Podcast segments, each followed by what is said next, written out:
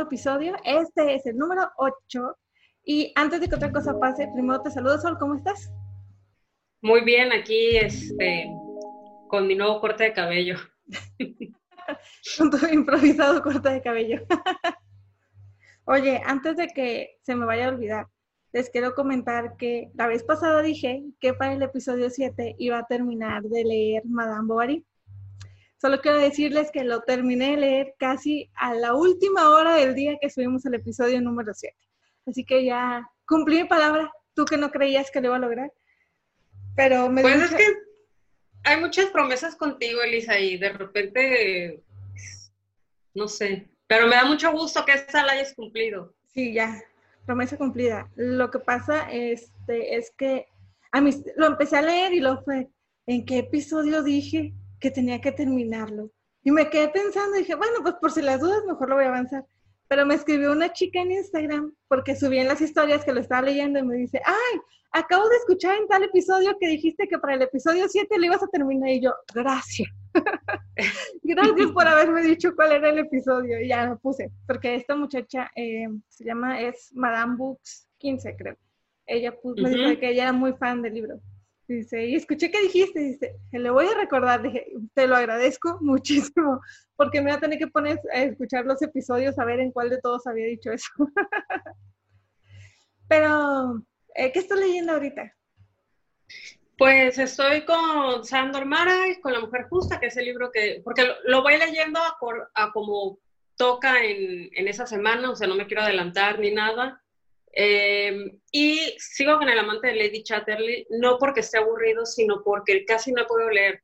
Ahorita, eh, ahorita, ahora, en estos últimos días, he estado muy ocupada y honestamente no estoy leyendo como me gustaría. Entonces, estoy así de que 20 mil cosas en todo, menos en las lecturas. Así que, bueno, eh, yo creo que eh, tal vez hoy en la noche avance un buen tramo. Muy bien, yo estoy leyendo nada. Ah, no, sí, estoy leyendo Escuela de Robinsons de Julio Verne, pero también es así que poquitos capítulos. No sé, creo que el calor me está afectando demasiado porque últimamente que hace muchísimo, muchísimo calor y me da mucho sueño. Entonces empiezo a leer y me duermo empiezo a trabajar y me duermo. Este, empiezo a editar y me duermo un ratito más. Pero creo que es porque me siento así, no sé, muy cansada. Pero terminé Madame Bovary, terminé uno que se llama Grim Loveless. Pueden encontrar la reseña en mi blog o en mi Instagram.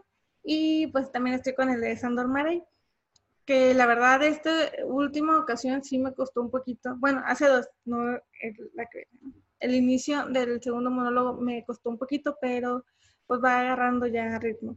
Y pues ya, ¿te parece que empecemos con el episodio de esta semana? Sí.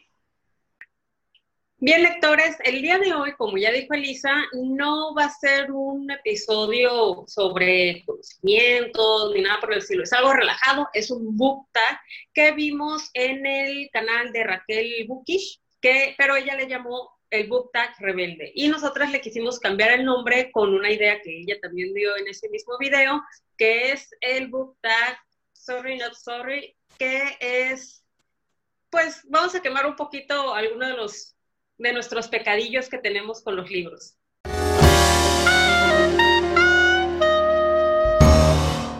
Bueno, pues la, van a hacer una serie de preguntitas que vamos a ir contestando para ir quemándonos un poquito también ahí nosotras. Vamos a empezar. Con libro que has robado o has pedido prestado y no devolviste nunca. Les voy a decir cuál es el mío. Qué bueno que mi hermano no nos ve, porque si no, inmediatamente vendría a la casa a quitarme el libro. Y el que yo no he regresado, y la verdad no pretendo regresar muy pronto, es Doctor Sueño de Stephen King.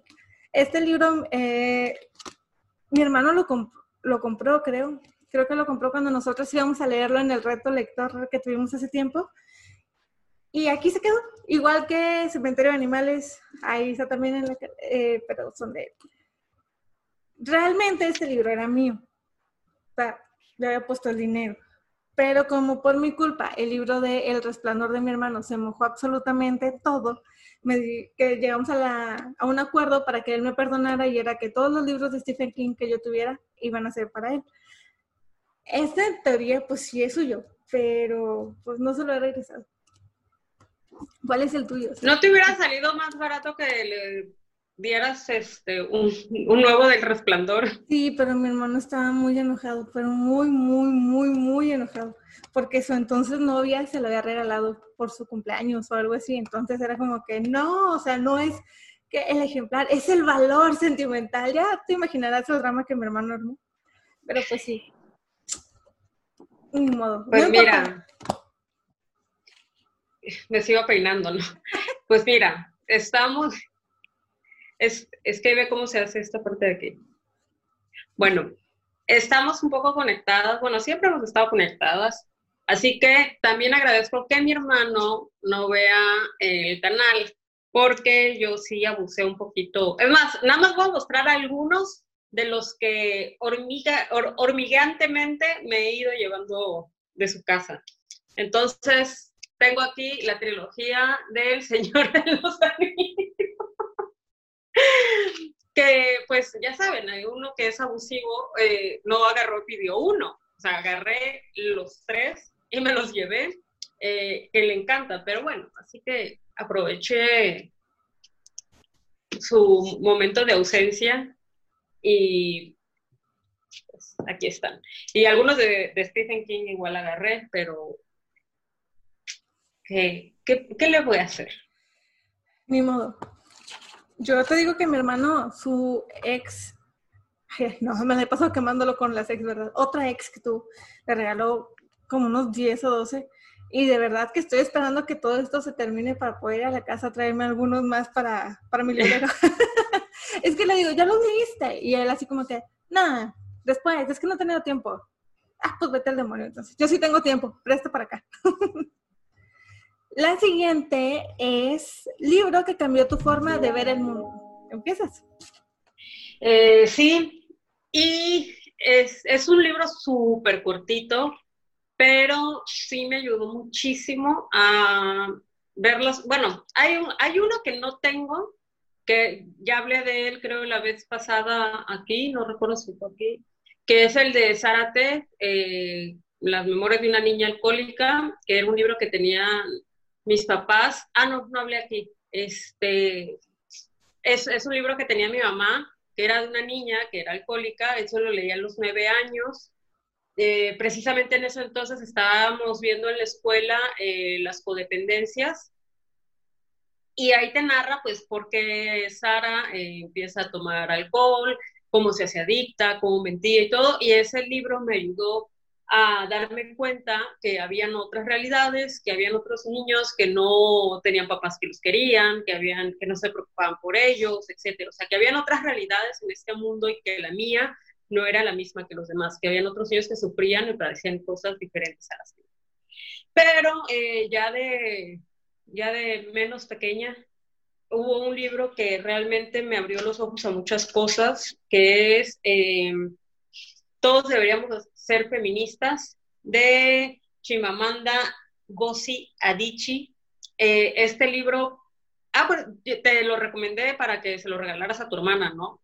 Este libro me abrió las cosas a, a muchas cosas, me hizo dar cuenta de muchas situaciones, de muchos micromachismos que aceptamos en, en nuestro día a día y que no deberían de ser. Entonces, bueno, eh, con, el movimiento feminista que cada vez va tomando más fuerza, eh, me ha ayudado a comprender muchas cosas y posiblemente me hubiera tardado más en, abrir mi mente a ese tipo de cosas, pero ese libro me ayudó muchísimo, muy bueno. Pues bueno, mi respuesta es un poco más distinta. Y es algo que me llamó la atención viendo precisamente el video de esta chica de Raquel Bukish. Eh, me llamó mucho la atención porque ella en una parte comenta que hay un punto en el que tú como lector...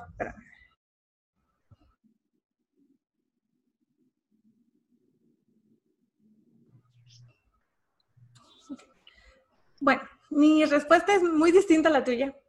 Te lo juro que sí busqué un libro así y pensé en, en Hiroshima, pensé en La guerra no tiene rostro de mujer, en libros así que, que realmente me han impactado eh, de un tiempo para acá, ¿no? Desde que los comenzamos a leer. Pero viendo el video de Raquel Bukic, hizo un comentario que me llamó mucho la atención y que me parece muy cierto, que a veces ya cuando tienes un tiempo de estar leyendo, eh, llega un punto en el que sientes que es que tengo que como que subir, brincar el escalón, ¿no? De ya no leerlo de siempre, no leer tanta fantasía, no leer tanto juvenil o así. Y si te sientes hasta cierto, te puedes sentir hasta cierto, cierto punto presionado. Entonces me acordé de que cuando yo iba a empezar a leer El Señor de los Anillos, yo estaba así como que, ok, voy a leer clásicos. En ese entonces quise leer Mansell Park de Jane Austen. No, no tienes idea de lo mucho que sufrí para terminarlo. En ese entonces, no te estoy hablando de hace 10 años. Y también por esas fechas llegó a mi vida El Señor de los Anillos. Y ahorita te iba a decir, cuando dijiste tú la trilogía, dije, ay, yo también saqué uno del Señor de los Anillos para este book Porque fue como un... No cambió mi vida en cuanto a cómo veo las cosas eh, sociales o algo así, pero sí fue como que me abrió los ojos de, de una manera distinta. Fue, tal vez, no, sí, sí fue este. No recuerdo si fue esto fue el Hobbit, pero es que el Hobbit no lo tengo aquí en la casa. Pero fue como un, está bien lo que quieras leer. Cualquier cosa que quieras leer mientras te haga sentir bien, te deje algo y, y lo disfrutes, está bien. Si te, quieres, si te hace feliz leer las historietas del periódico, perfecto, o sea, está bien. Y yo creo que sí. Mi libro de la comunidad del anillo, no manches, tiene. Mira cómo están las hojas. Súper Yo creo que los míos están más viejos, ¿eh? ¿De qué, ¿De qué edición es la tuya? Mi edición, sí, se me hace que los tuyos son más viejitos. Me encanta esa edición que tienes. Esta edición es 2004. Ahorita te digo de qué año es la mm, Ah, pero. Eh, Uy, no, hermana. No, esa es del 2009, perdón. La mía es del 91. Esa está bien bonita. Le he buscado mucho, pero no la he podido encontrar. Pues no sé, puedo hasta negociar con los libros de mi hermano. no, tú no perdonas. es más, hasta tiene. Ah.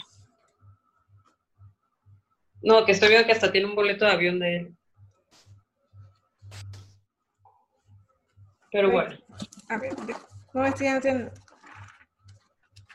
Ya no tiene nada esto.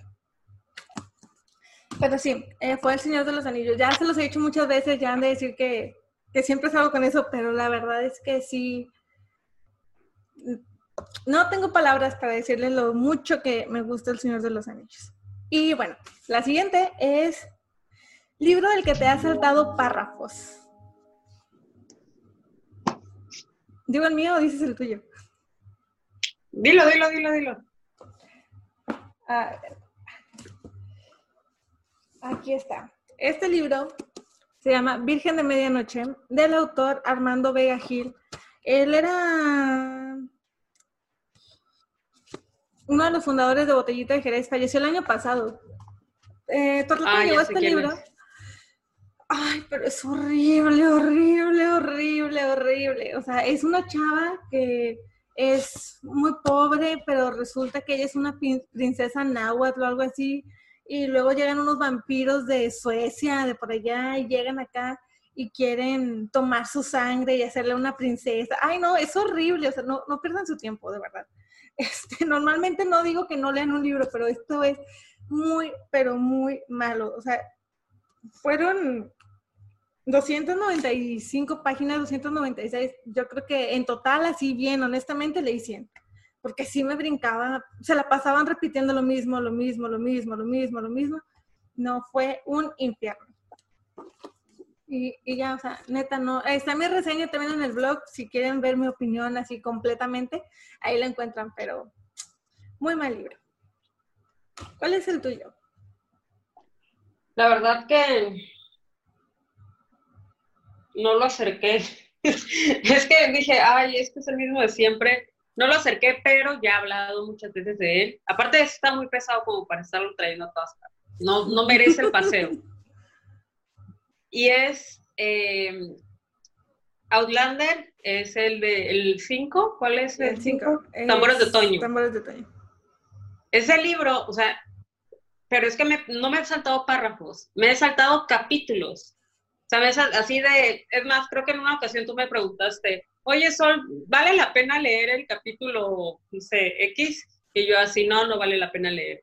O sea, de principio a fin te estar narrando cómo le está cayendo la lágrima en el ojo a esta mujer. O sea, te puedes evitar ese, e, ese problema con, con, con Claire.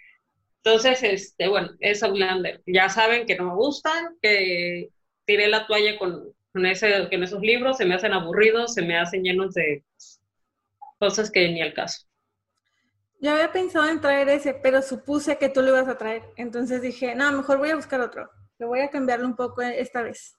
Por eso traje ese de Virgen de Medianoche. Ay, no, pero de verdad, de verdad, no lo vayan a leer nunca. Ah, yo sí me acuerdo cuando, cuando me contaste que estabas así de que, ¿qué pasa? ¿Por qué tiene tantas? ¿Sabes qué? Que eh, uno de mis cantantes favoritos que me fascina, me encanta, eh, me encanta el grado de que he visto un montón de sus live actualmente, donde básicamente no está haciendo nada más que platicar tonterías, eh, y es Andrés Calamaro, él escribió un libro y no cuesta nada caro, está como en 90 pesos, 80 pesos, una cosa así ahorita. Y no lo he querido leer precisamente porque digo, me gustas como cantas, güey, pero no siento que me vayas a gustar como escritor. Igual es bueno, igual y no, le gusta leer a y le gusta leer cosas chidas, pero oh, paso. Sí, acá en este te juro que si dice unas 300 veces, Virgen Gótica, son poquitas. O sea, y la chava refiriéndose a ella misma. Todavía alguien más lo dijera, pero no, era la protagonista refiriéndose ella misma a que ella era una Virgen Gótica. Ay, no, qué horror, te lo juro, no, nefasto, horrendo. Pero bueno, vamos con la siguiente. libro que debías leer en la escuela y no leíste. Dale. Y sigo, o sea, ya lo leí, pero fue así de, me dormía y luego soñaba que pasaba algo. Entonces no sé si lo que, si lo que recuerdo de que pasó es el sueño o es el libro. Es la Iliada de Homero. Ahí se ve. Sí. No, o sea, no sé, no me gusta, no me gustó. O sea, igual y hay mucha gente me va a decir, ay, ¿cómo te vas a poner a hacer un canal de libros y no sé qué? Si no te gusta la Iliada, que no sé qué tanto. No me gustó, punto final, así como a mucha gente no le gusta el chocolate. Mm, a mí no me gustó la Iliada, aburrió. No me regañe nadie. Amigo, bueno, a mí me pasó, con, no lo tengo aquí porque no tengo el libro, es con Marianela de Benito Pérez Galdós lo terminé de leer después, pero en su momento no lo hice porque se me hacía pesadísimo. Por aquí les voy a poner la imagen, pero sí se me hizo súper pesado. Eh, la protagonista se me hacía demasiado sosa, muy simple. No sé, no me, no me gusta. Eh, por eso también era mi, no quiero leer seguir leyendo al autor, pero pues el año pasado ya lo leí y quedé encantada, ¿no? Pero pues porque sí eran totalmente distintos los, las situaciones, pero Marianela eh, no me gustó nada en su momento. Tal vez ahorita si lo vuelvo a leer puede ser, pero ya pasaron, digo, ya pasaron muchos años, ya no me acuerdo completamente de qué iba el libro. Pero sí me costó bastante llegar a la mitad, o sea, yo creo que nada más leí la mitad y ya hasta que salí de la, de la escuela fue cuando ya lo leí por completo. Pero sí, fue Marianela de Benito Pérez Galdós ya, sí fue que ya no quiero saber nada de él, nada. Tuvieron que pasar más de 10 años para que yo me animara a leerlo de nuevo. La siguiente es libro que has dejado a medias. Ya no se va a leer Outlander otra vez. No, ya no, lo prometo. Libro que he dejado a medias y realmente quería que me gustara, realmente quería, o sea, creí que sí me iba a gustar, incluso en las primeras páginas, y es Dispara, yo ya estoy muerto, de Julia Navarro. Es, esta novela, eh, lo que pasa es que abarca un gran periodo de tiempo, muchos personajes, el tema me gusta, me gustó, aprendí varias cosas, este, pero básicamente te habla de los judíos en Rusia y cómo migran a lo que más tarde sería Israel. Entonces migran a un, a un pueblo que se llama Palestina, un país que se llama, bueno, no era un país, pero bueno, migran a Palestina, cómo empiezan a hacer poco a poco, cómo empiezan a, como que, no quiero decir la palabra, pero sí, a como que invadir y cómo se empiezan a hacer de, tierras, cómo empiezan a, hacer tantos que pues ya todas las, las tradiciones o algunas guerrillas que había, cómo empezaron a influir para que este, ellos cómo empezaron a tener poder de decisión porque tenían dinero, cómo los, los terrenos y los dueños de los terrenos en Palestina, pues eh, ya no les resultaba interesante, entonces se lo empiezan a vender a los judíos, ah, 20 mil cosas. Es, es interesante todo lo que sufrían los judíos este, en la Rusia zarista. Eh, era, e, e, es muy interesante el libro, pero eh, siento yo que no despega, la escritora no despega a la periodista de la, de la escritora de novela. Entonces, te quiere dar tanta información, pero no lo sabe adaptar a una novela, para mí. Entonces, hay, es, te, cuenta muchas cosas, entonces, no sé, no me uso. Y es que yo tuve, eh, he, tenido mis periodos en los que estoy sí súper fanática de lo que pasa en Medio Oriente entonces, todo quiero saber de Medio Oriente, todo. Me voy a las páginas de periodistas freelancer a, que, a ver qué es lo que está pasando y a ver historia. Hay un periodista que se llama Temoris Greco que estuvo en Siria y hasta lo secuestraron y toda la cosa impresionante. Entonces, él explica mucho de cómo son las situaciones allá, pero bueno. Ah, el caso es que ya dejé el, por la paz ese libro y lo tengo, es más, ni siquiera está en la mitad. Lo tengo en la página 394 de... Con razón, de 904. Entonces, no, gracias. No manches, son un buen. Fíjate que yo tenía ganas de leer a la autora. Eh, pero, pues no sé, algo, una fuerza sobrenatural me decía no lo hagas. Pero ahora ya. Sí, y es que aparte sí he visto, por ejemplo, el de. Ay, no sé, no me acuerdo, no ¿Tú lo matarás? sí, ese. Sí, sí, sí. Pero ya lo veía y decía, Ay, es que sí me llama la atención, pero no estoy 100% segura. Pero no, ahora ya estoy 100% segura. A mí me da risa porque digo, a ver, no me gustó cómo escribe la autora. O sea, va, ya, me aburrió. No, ya no quiero saber nada. Un tema tan interesante para mí, que es la cuestión de Palestina, eh, la situación de Palestina, eh, me aburrió. O sea, imagínate ya para ese punto, no, no, no la quiero leer. Y no falta quien te dice, ay, no, mejor intenta con otro libro. No, o sea, no quiero volver a leer a la autora, punto final. No me la pues vuelvan a recomendar nunca. Sí. Yo ay, mira, que hasta me siento mal por el libro que voy a sacar. Porque yo lo anduve recomendando, o sea, de que, ah, mira, lo compré, lo compré, lo compré. Y hubo varias que lo compraron, ya lo terminaron, les gustó. Y yo sigo en la misma página que hace año, un año. que cuando la recomendaste. sí. Ani, perdóname.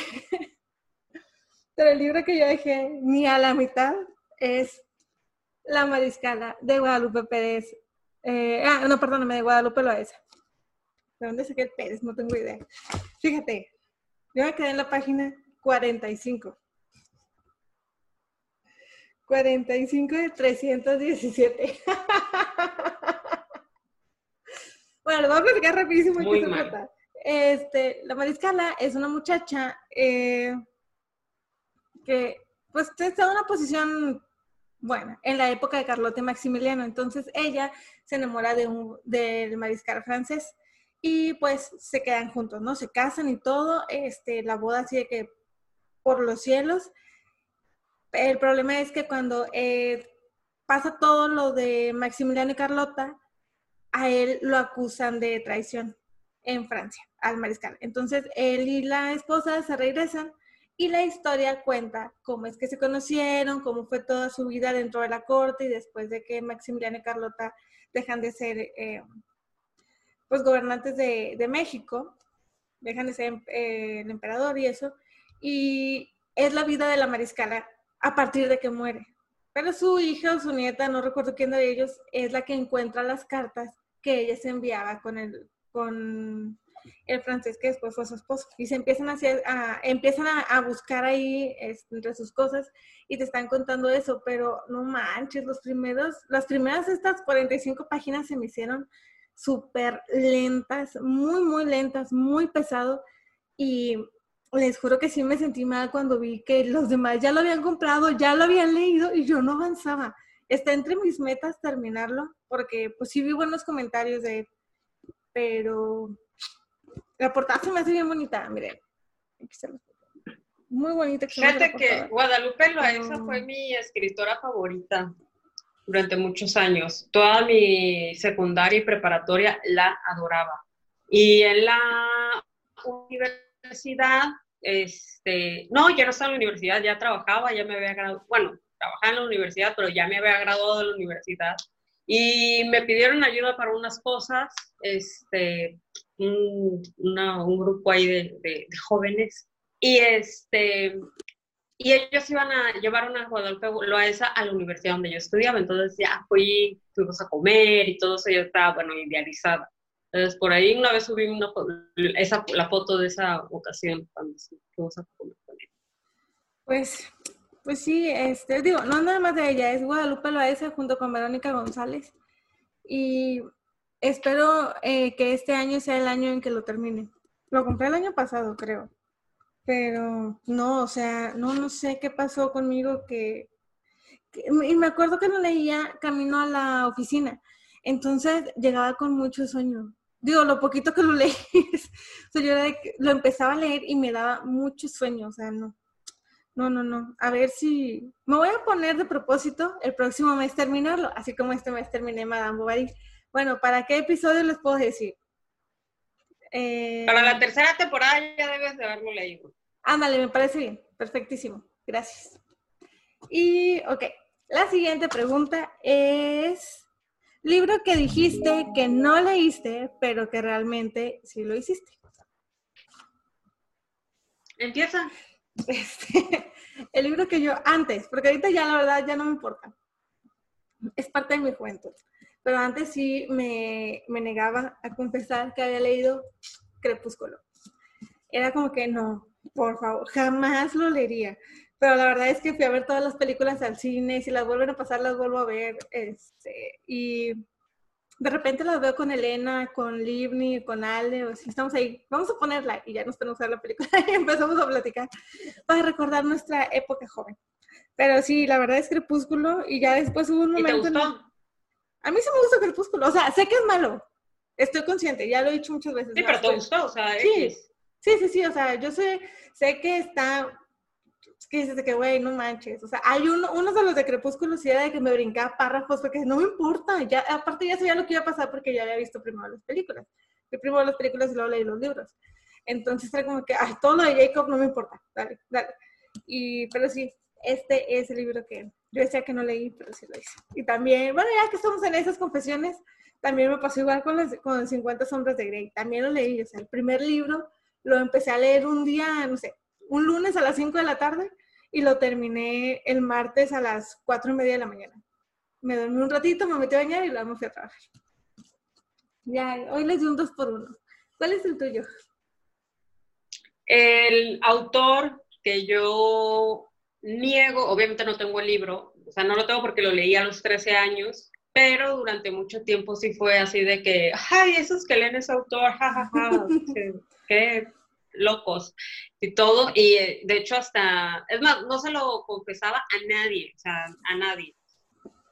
Pero ya llegó un punto en el que dije, eh, ¿qué más da? Me vale. O sea, si saben que lo leí o no, y me gustó, y, no fue así como que una probadita ni nada, sino que leí tres libros de él y los tenía y todo. Es Carlos, Carlos Sánchez, cuando leí Juventud en Éxtasis, La Fuerza de Shezid, y Juventud en Éxtasis 2. Ah, y Un Grito Desesperado. Leí los cuatro libros. Tenía 13 años, tengo que eh, aclarar esa situación. Tenía 13 años y sí fue así como que, es más, una prima, eh, la hija de mi tío que les he contado que tiene así ocho mil libros, este, esa prima le habló a mi mamá cuando, cuando porque así fue así como que la noticia que Marisol está leyendo a Cuauhtémoc Sánchez, y mi, prima le habló a mi mamá, le dijo, no, Pati, o sea, este, no, no, no, ¿cómo Marisol va a leer eso? Este, no son libros con una calidad literaria interesante, que no sé qué, que no sé qué tanto, este, que lea otras cosas, pero eso no, o sea, todo el mundo sí de que no, ¿cómo vas a estar? Es como si, no sé, hubiera dicho, no sé, que salí embarazada a los 13 años, algo así, este, así toda la familia de que, ¿qué? ¿Estás leyendo a Carlos Cuauhtémoc Sánchez Guacala? Que no sé qué. Pero pues sí, lo leí una y otra y otra y otra vez y durante muchos años sí fue así de que, no, ¿cómo creen? Ay, esos que leen Carlos Cuauhtémoc Sánchez Guacala. Fíjate que yo lo leí cuando estaba, no recuerdo si en la secundaria o en la prepa, pero fue porque mi abuela fue de que, quiero que lo leas, hijita, pues ni modo que le dijera que no, ¿verdad? Pero creo que leí Juventud en Éxtasis y el segundo, el dos. E, era, le seguía, ¿no? El de Chesid o Chesid, algo así. la fuerza de Chesid. Sí, ¿verdad? Era como que iban seguidos. Sí, este, sí, yo también los leí, ¿no? Creo que muchos, posiblemente muchísimos, lo leyeron. Pero pues ya ahorita es como que un recuerdo. Es que aparte, bueno, cuando salieron, cuando salieron, no sé si fueron las primeras ediciones, no sé, ya no supe más, o sea, yo los leí, los superé, crecí, maduré, maduré más o menos, pero maduré, eh, pero cuando, cuando salieron, o sea, era así de que todo el mundo leía Carlos Cuauhtémoc Sánchez, o sea, era, es, no sé, como, como usar la el corte de pelo, no el mío, sino el corte de pelo de moda y que todo el mundo lo tiene, así era, era leer a Sánchez, todo el mundo lo leía, así como estuvo de, de moda Caballero de la Armadura de Hierro, o oxidada, una cosa así, como estuvo Caldo de Pollo para el Alma, que no, esos no los leí, no crean que los leí. No, no caí en ese momento de, de debilidad, ya había crecido. Pero hacía como han estado de moda los libros, como eh, las sombras de Grey, como el de Código da Vinci y todo eso que agarran a los bestsellers que agarras para que para gente que no suele estar leyendo todo el tiempo. Bueno, Juventud en Éxtasis, toda la chaviza este, leía Juventud en Éxtasis, entonces... Sí, sí, sí. La vez pasada que hablamos de eso, que me dijiste, yo, ah, yo también lo leí, ya ni me acordaba, pero me lo recordaste fue que tienes razón. Sí, es la verdad es que nunca se me ha olvidado, o sea, siempre lo tengo presente así de que, sí, y me gustó. Esa piedrita en el zapato jamás se va. No, es que es como decías, ¿te gustó? Está bien. Y si en ese momento te ayudó o te dejó algún mensaje positivo, pues ya el libro cumplió su función. O si te entretuvo. Pues me entretuvo. Sí. Pues, a ver, ahí va otro. Libro que despertó tu vena rebelde. ¿Cuál es el tuyo?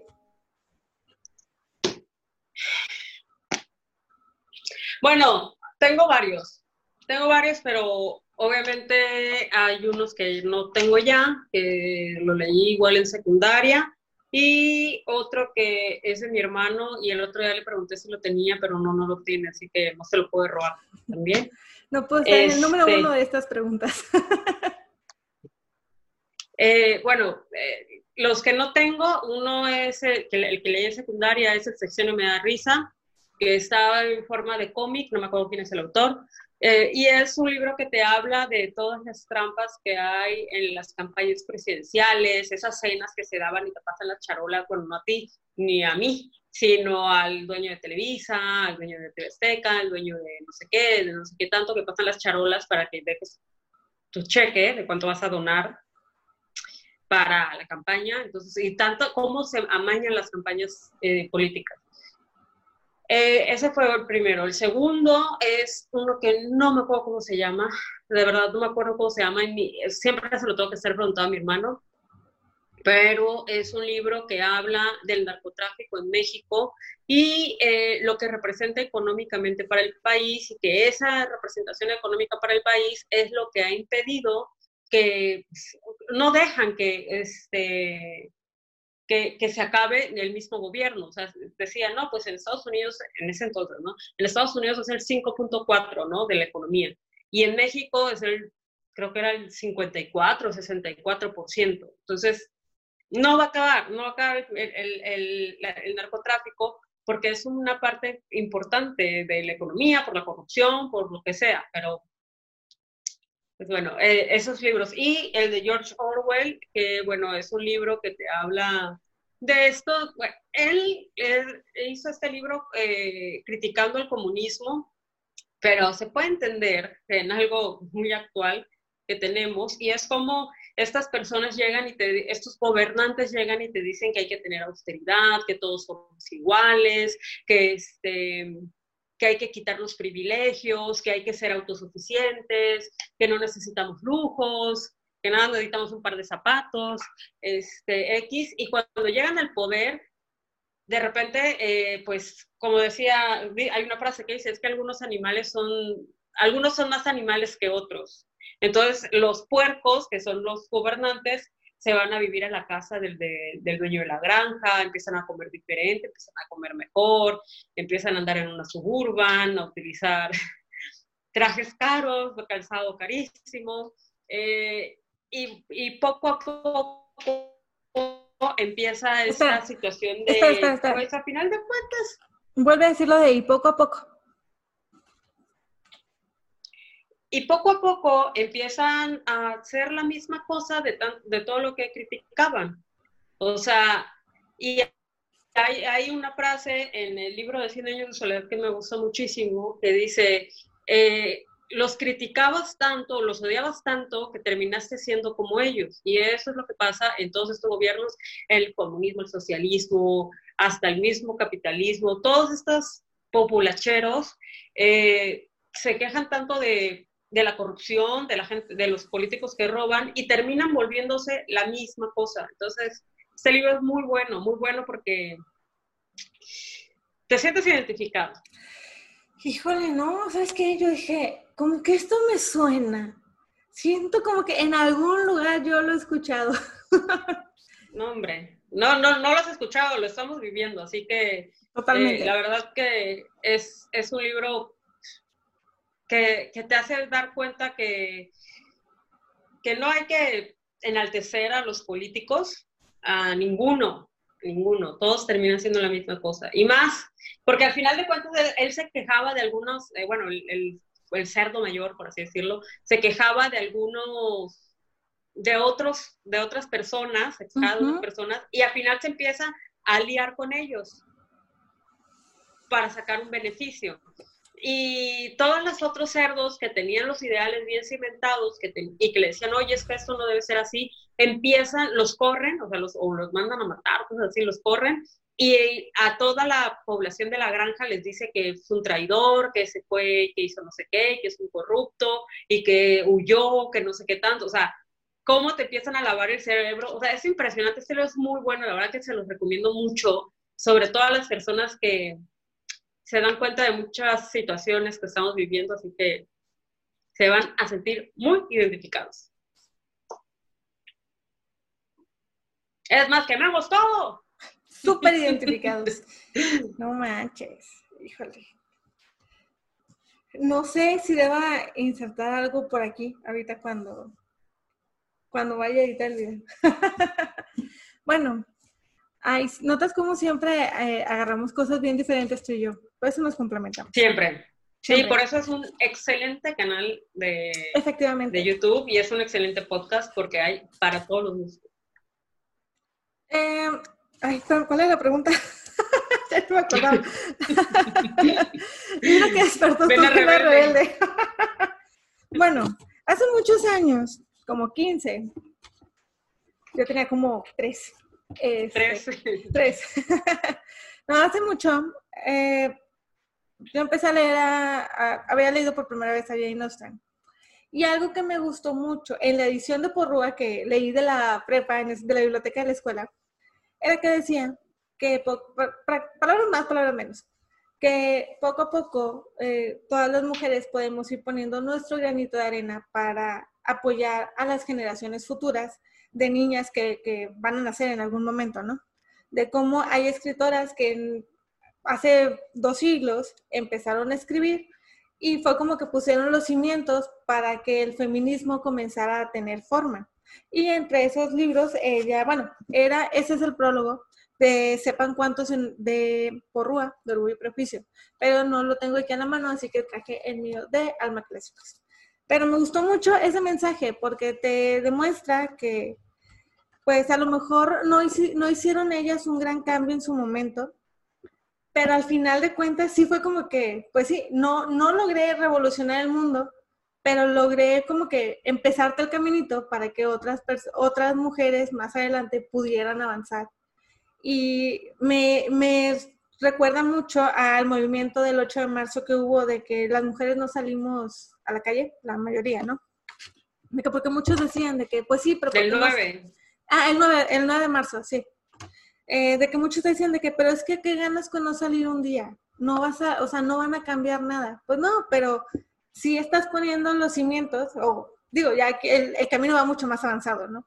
Que no es igual que hace dos siglos, pero si dices de que, pues no, a lo mejor yo, yo no voy a ver un cambio el día de mañana, pero posiblemente mis hijos, mis sobrinos, mis nietos sí lo van a, o mis nietos, vaya hablando de, de las mujeres en específico, sí lo van a poder ver.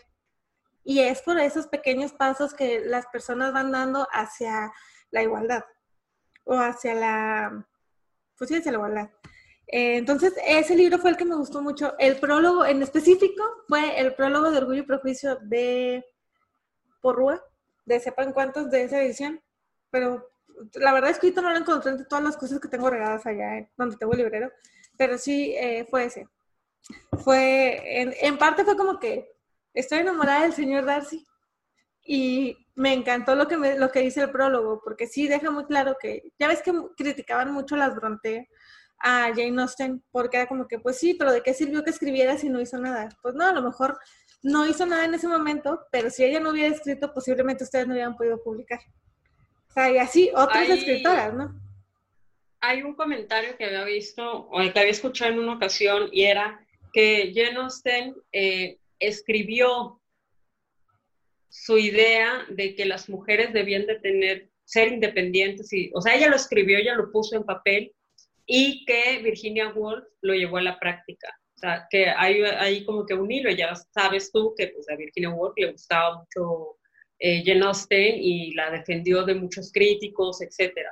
Entonces, eh, ese se me hace muy interesante. Ahí hay y, creo que es cierto, considero yo que es cierto, Jane Austen lo puso sobre el papel, pero Virginia lo puso en la práctica. Así que es, es bonito. Sí, tienes razón. Eh, algunas cosas por las que luchamos no, no vamos a ver tanto los beneficios inmediatamente o no los vamos a ver, los van a ver otras personas, pero pues de eso se, se trata la vida, de que uno hace el camino y el otro lo anda. Así es. Sí, la verdad es que en su momento, digo, yo tenía 15 años y fue un mensaje que me marcó muchísimo. Y también lo podemos ver, por ejemplo, cuando, digo, simplemente, digo, nosotros hacemos esto por el gusto de, de, compartir lo que tal vez investigamos o lo poco o mucho que podemos saber, pero también dices que, bueno, a lo mejor entre uno de tantos de estos, eh, de todos los libros que lleguemos a mencionar, tal vez uno le llegue a alguien, le guste mucho y de ahí empiezas a tener un nuevo lector que empieza a abrir su mente también. Y pues al final... O le cambia la vida el, el, libro, o sea, a lo mejor necesitaba ese libro en ese momento y le cambia la vida. Así es, así que pues fue, no fue específicamente Orgullo y Prejuicio el libro como tal, pero sí el prólogo que viene en esa edición que se me hace muy, pero muy bonito. Y bueno, el siguiente es libro por el que has dejado de estudiar o trabajar para terminarlo.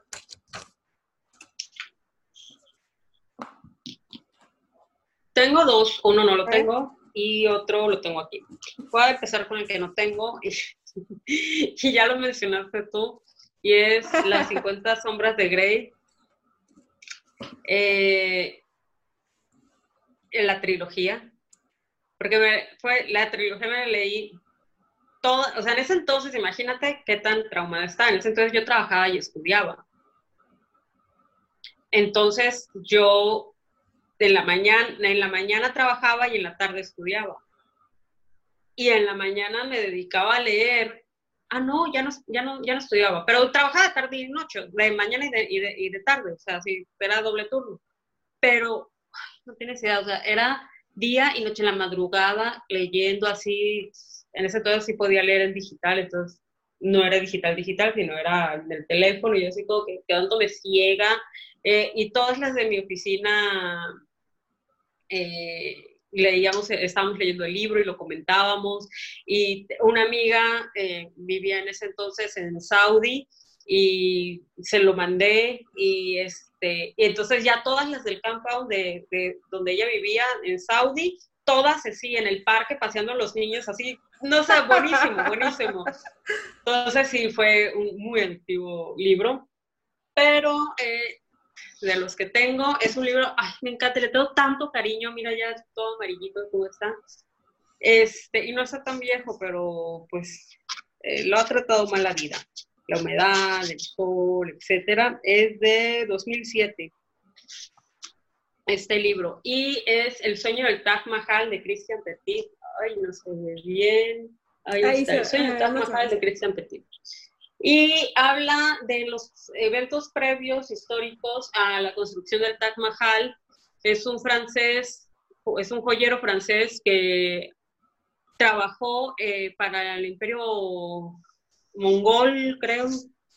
Bueno, para, para en la India.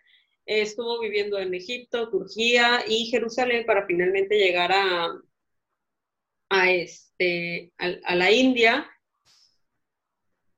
Y hace algunas, como trabajaba para la realeza, él hace algunas, hacía mucho trabajo para ellos, pero al mismo tiempo dejó algunas cosas para la construcción futura de, del Taj Mahal. Y, hace, y en ese entonces luego leí que sí, que en efecto ah, habían encontrado eh, como que trabajo francés, trabajo de, inspiraciones francesas en el Taj Mahal. Eh, unos estudios habían revelado eso. Y bueno, coincidía con todo lo que viene aquí. Pero es un libro que me gustó mucho. Lo compré en el aeropuerto eh, creo que iba hacia Sinaloa o creo que iba a trabajar, no recuerdo si iba a Sinaloa o iba a trabajar, pero este, estaba en el aeropuerto y mi vuelo pues había mucha distancia para, para tomarlo. Entonces entré a Gandhi del aeropuerto, compré este libro y casi pierdo el vuelo por estar leyendo me vocearon y toda la cosa. Aparte, me vocearon y ya habían cambiado de sala al otro lado de la terminal. Entonces, seguí yo corriendo y corriendo en la Ciudad de México, que yo con, la altura, o sea, yo estaba así como que el oxígeno, el oxígeno. y así, y de eso, ya no es la primera vez que, que, tengo que correr, pero cuando corro, eh, está haciendo frío y todo, y más en la Ciudad de México, bueno, aquí en Mérida, pues subo así en tres segundos. Me, estoy apagando la regadera y ya así sudada. Y allá, o sea, es un, el sudor te sale raro, así como que todo como seco, o sea, es así como que tus poros luchan por soltar el agua del sudor y, ay, no, no, no. Y corriendo con tacones y yo así, auxilio, señor, ayúdame. Entonces sí, casi pierdo el, el vuelo. Te iba a decir muy mal, pero estas cosas pasan. El que a mí me tuvo, o sea que total y completamente hipnotizada durante una época, hace unos cuatro años o cinco, fue Academia de Vampiros. Eh, este es el cuatro o cinco, no estoy segura. Pero cuando yo, bueno, a mí me lo recomendó una chava de un gimnasio al que iba y me dijo que no has leído Academia de Vampiros y yo, no, ¿qué es eso? no, hombre, te va a encantar. Y yo que, bueno, ya busqué los libros, este, los conseguí ya digitales y todo, porque realmente es difícil encontrarlos eh, en física ahorita, porque como ya tienen mucho tiempo, como que ya no les, son muy buenos, pero como que ya no les hicieron caso. Y no, o sea, yo no podía parar de leer. Los leía en el Google Books, en la aplicación de Google, ahí, entonces lo abrí en la, en la computadora de la oficina, y toda la tarde todo el tiempo se me iba en estar leyendo. Yo creo que en menos de dos semanas me aventé los siete libros que eran, más o menos. O sea, ya está así que no, no puedo parar, necesito saber qué más pasa. Y leí en la oficina, en la computadora, y me iba a, a mi casa y era seguirle en el celular, seguir leyendo porque yo no podía parar, o sea, te lo juro, te lo juro que hacía mucho que no me sentía como me sentí con estos libros de Academia de Vampiros. Tienen las portadas más feas del universo, yo lo sé, yo sé que son horripilantes, no tienen una sola portada bonita, pero se los juro que si les gustan los vampiros, esta serie es muy buena, muy buena, son, sí son como siete libros más o menos, sí. Yo solo tengo como el 4 y 5 o el 3 y el 4, pero está bien padre, bien, bien padre, así que te lo recomiendo mucho. Y bueno, el siguiente es libro que crees que no, que creíste que no te iba a gustar, pero que como quiera compraste. Más. Bueno, en su momento le tenía muchas ganas a matar un reino. Pero después, eh, no sé, empecé a ver reseñas que no eran muy positivas y unas que sí eran de plano digo, la mayoría de las reseñas eran positivas, más bien. Pero después, con algunas personas que digo, pues nada, más o menos tenemos unos gustos eh, medio similares, decían que, o sea, sí está bien, pero no está tan bien. No es el super libro que te han estado contando, que es la octava maravilla del mundo. Y la verdad es que lo leí, me costó un poco, se me hizo eh, medio pesado, medio aburridillo. No fue así como que, no, no manches, sí, el mejor libro. Yo le di como no le di tres estrellas, creo. se me hizo, no sé, se me hacía muy pesado, leía, leía, leía, leía, leía, y cuando volteé y veía, llevaba apenas 10 páginas. La verdad es que lo compré de segunda mano, se lo compré a una chica que lo estaba vendiendo en una página de Facebook, y creo que fue una sabia decisión, porque pues tampoco está muy barato. Y dije, hubo un momento que dije, bueno, lo compro nuevo, está bien, no pasa nada. Pero después dije, no, es que siento como que a lo mejor no me gusta tanto y pues ya mejor se lo compré a la muchacha y fue una muy buena decisión no haberlo comprado nuevecito, porque no me gustó tanto, está muy... ¿Cuál es el tuyo? Libro que creí que no me iba a gustar. Y que compraste. Y terminó gustando. no, no, no, no, no, y que como que ya compraste. Ah, bueno, entendí mal la pregunta, pero libro que no creí que me iba a gustar, que compré. Y aún así, sí me gustó. Fue Cien años de soledad. Me resistí hasta yo segura que no me iba a gustar. Me resistí años a leer Cien años de soledad. Años, años, años. O sea, es más, lo leí en noviembre del año pasado y me resistí mucho. O sea, yo decía, no me va a gustar, es que a todo el mundo le gusta. Este, siento yo que que me va a aburrir. O sea, no le haga yo interés a, ese libro. Y nada, nada, nada, nada. Sí, ese otro libro que me dejaron en la prepa y no lo leí, en la secundaria, perdón, y no lo leí. Y este, y no, no, yo me negaba a leerlo hasta que, pues solito, o sea, no dejaba de pensar en el libro. Y cada vez que estaba así, sentada frente al librero, eh, me le quedaba viendo y dije, bueno, yo creo que ha llegado el momento de, de leerlo y me gustó mucho, muchísimo, muchísimo. Yo de verdad creí que no me iba a gustar porque soy un poco contreras con todo y, dije, no, es que si a todo el mundo le gusta, a mí no me va a gustar. Entonces tenía yo esa idea, estaba yo segura, pero segura, esas veces que dice, ¿cómo? No soy la persona más famosa de todo Instagram, no es posible, así, tipo. no, este, realmente sentí yo que, que no me iba a gustar y, me terminó gustando mucho.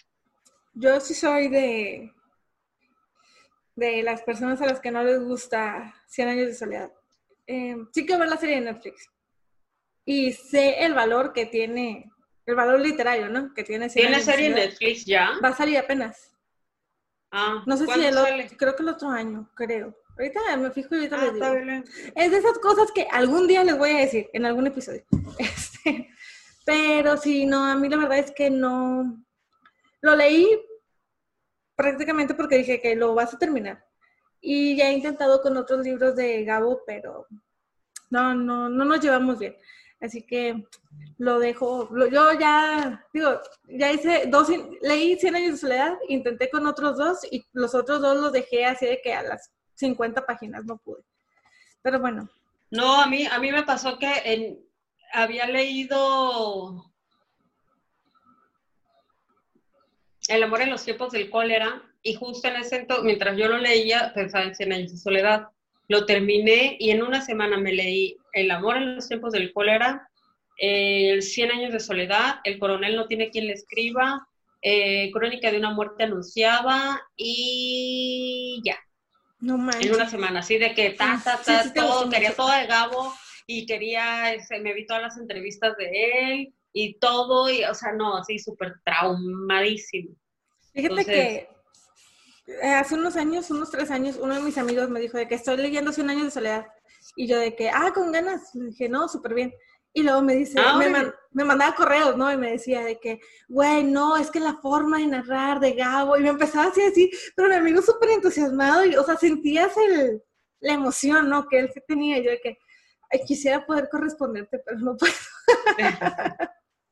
y ya, ya le decía, no, sí, güey, buenísimo. Le dije, la neta es que a mí no me gustó, pero que me da gusto, muchísimo gusto que a ti. Que le haya gustado, claro. Sí, claro, claro. Porque, o sea, el entusiasmo que con el que me lo contaba, hijo, le hacía que me pensara yo, ¿será que soy yo la que estoy mal? Estaré mal. le debo? Ajá, sí, le debería de dar otra oportunidad, pero la verdad es que ahorita tengo tantos pendientes que no me puedo poner con esas cosas. Ok, aquí va el último. Libro que se te rompió o se te perdió, pero no te importó. ¿Empiezas o empiezo? No, pues ya empiezo. hace mucho, hace muchos años, como 10, cuando iba a salir la serie de HBO de Game of Thrones, un poquito antes empezamos a leer los libros, ¿no? Mi grupito de amigos, mi, el que entonces era mi grupo de amigos.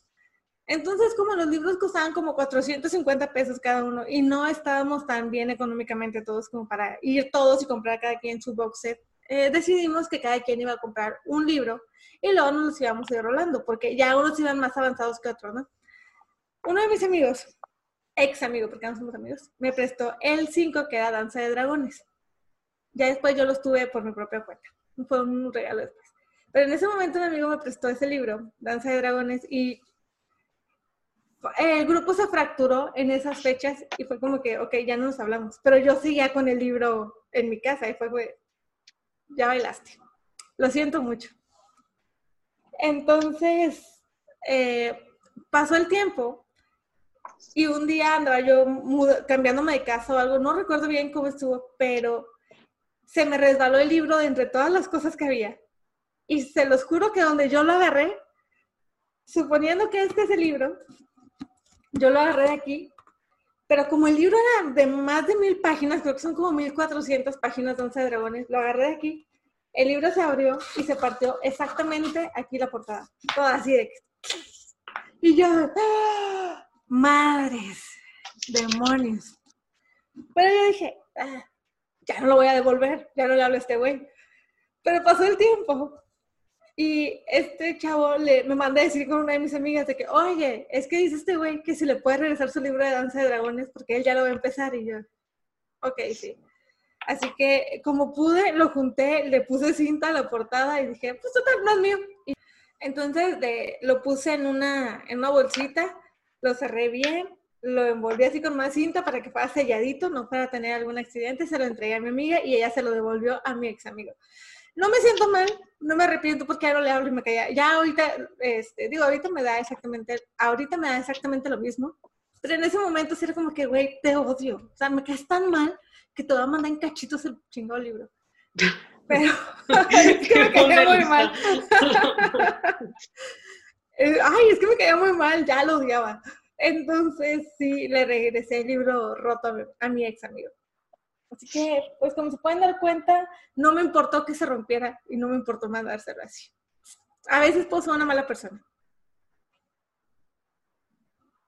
Bueno, quitando el, el, alma rencorosa de Lisa, el mal corazón de Lisa y todo, pues yo tengo un libro que no me importó primero porque me costó 30 pesos.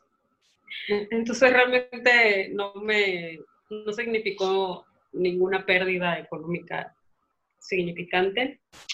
Dos, porque no me gustó el libro, me aburrió mucho. Y tres, bueno, sí, tengo varios con algunos desperfectos, pero este es, yo creo que es el, más, que es este, La Isla del Tesoro, que está roto de aquí. Sí. Aparte veo, o sea, 35 pesos, tiene su descuento de, de la tienda. Y de aquí, eh, bueno, en medio está despegadito sí. Pero no me... Eh, bueno, ese es yo creo que el más roto que tengo. Lo que pasa es que sí, llego a veces a cuidar, me dan mis etapas, me dan mis etapas en los que los cuido muchísimo y ni siquiera los rayo, me dan mis etapas de decir, ay, es un libro, o sea, tampoco es como que compraste la edición especial eh, limitada o el manuscrito o el primer La de Drácula, que viene con sangre del castillo casi casi. no me acuerdo exactamente las especificaciones del de Drácula. Pero bueno, es este, viene, viene, te, viene con suelo del castillo de, de Transilvania, el castillo de Drácula, y la, bueno, la edición más cara te viene con este, la parte del, título, con esta, con esta parte de aquí, eh, con la sangre mezclada de los creadores ah, sí. ahí escrito y también viene, la verdad está muy bonito, viene con, una madre ahí de tecnología y no sé qué cosas, entonces está, está interesante, pero pues no tengo 500 euros como para comprar el libro, ¿verdad? A pesar de que tengan la super promoción de que por 500 euros el envío es gratis. Ah, sí. Eh, no, no tengo eso. Pero bueno, es el, la isla del tesoro y básicamente esa, lo, que tiene esta parte de aquí, bueno, esto, así roto, lo tiene en cualquiera de mis libros de Salamandra, que tienen ese pequeño detalle que no sé con qué lo pegan, con mocos o qué. Fíjate que hubo un momento en el que yo, era así de que súper maníaca, ¿no? Con los libros. La verdad es que ahorita ya no, y, y sí pienso de que pues no los voy a regalar, no, no les, o sea, ¿quién me va a juzgar? Digo, todos, ¿verdad? Todos pueden opinar, pero la verdad es que yo ya estoy en un punto de que sí, por ejemplo, el de la mujer justa de Sandor Maray, lo tengo con marcatextos. Otros, la verdad es que yo sí soy muy dada a doblar las hojitas, a marcarle con lápiz o cosas así, a hacer anotaciones, pero pues ya, ya este. No, el de, el de la mujer justa lo subrayé con con pluma porque este, no encontraba mi lápiz. Entonces este, agarré lo primero que tenía en la mano era pluma y dije, Ay, si no se me va a olvidar. y, y, no, y eso que en mi Instagram tengo, ya sabes, mis videos, mis IGTV, de cómo cuidar tu libro y así no le pongan, así, no le pongan por favor post-it porque, o pestañitas porque el pegamento se va adhiriendo con el tiempo, va haciendo una marca, que, pero no, amigos, fue un video hipócrita. No, la verdad es que, o sea, digo, sí lo sientes más tuyo cada vez el libro cuando tú le haces anotaciones. En el momento en que yo, en que, no recuerdo si compré, no, creo que me lo regalaron. El momento en que me regalaron a mí esto del Señor de los Anillos, mira cómo están las hojas. y ya, si lo ves por dentro, ya está también.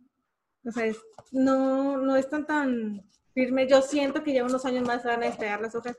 Pero cuando yo los compré, las páginas eran blancas, blancas no sé, creo que eso me lo regalaron, ya no me acuerdo, pero eran o sea, es que tengo nuevecísimas, yo lo metí, y la neta es que yo soy muy dada a traerlos en la mochila, o en la bolsa, en lo que sea que traiga.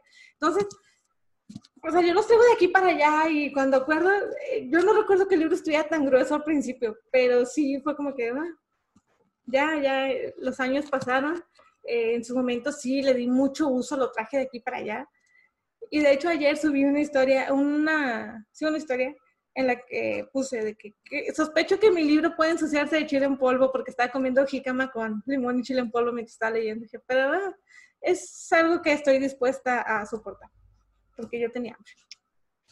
No, este, también depende, ¿no? Depende, sí me da mucho, de, depende de qué, cuál sea el libro y me esté inspirando como para qué tanto lo cuide Eh, por ejemplo, los de Kafka, que es una edición de estuche y todo, y pastadura, y está increíble, los tengo rayados con lápiz porque me gusta tanto y aprendo tanto y se me vienen tantas cosas a la mente que lo escribo. Cualquier persona va a decir, ay, ¿por qué, ¿por qué no pones una hojita? ¿O por qué en una libreta? O lo que sea. También tengo libretas, pero pues porque se me da la gana hacerlo en mi libro, porque para eso lo compré. Hay gente que intensea mucho y dice, no, ¿cómo puedes? Porque un libro y el alma del libro. Ay, o sea, bájale tres rayas a su desmadre. O sea, es un libro, es un objeto que es tuyo y lo puedes este, pintar o no lo puedes pintar. No pasa absolutamente nada. Compras otro si se te rompe. O sea, no intensé con, con, eso. O sea, también bájenle. sí, uno lo entiende en ediciones como las de Alma, que son bien caras. Que dices de que, güey, pues sí, ahí sí tengo más cuidado porque la siento más como un libro de colección, ¿no? Pero, digo, yo normalmente sí, todos mis libros están o o están marcados con lápiz, o están con pluma, o tienen post-it, o tienen hojitas dobladas, o tienen alguna mancha de chilito en polvo, de lo que sea que estuviera comiendo en ese entonces, porque a mí me encanta, me encanta comer mientras estoy leyendo. O sea, tener ahí mi vasijita con fruta o mi vasijita con algo, estar comiendo algo y estar sentada en el sillón leyendo, es lo mejor del mundo para mí. Así que si, si me piden un libro prestado, pueden atenerse a que seguramente va a llevar alguna manchita por ahí. Y bueno, creo que terminamos ya este podcast, este podcast, este book y es todo. Pues esto ha sido todo por hoy. Eh, han conocido algunos de nuestros pecados literarios, algunos de nuestros secretos y este mensaje se va a autodestruir en los próximos cinco minutos, así que les agradecemos muchísimo que nos hayan visto, que nos hayan escuchado, que nos hayan aguantado y eh, los que no piensan igual que nosotras en algunas cuestiones que hemos comentado en este podcast, pues ya saben que hay diversidad de pensamiento.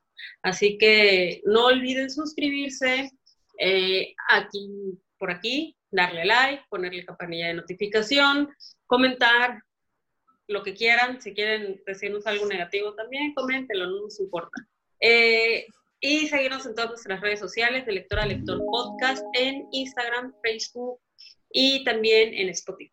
Así que escríbanos también a de lectora lector podcast arroba gmail.com y pues nada, que la pasen chido. Adiós.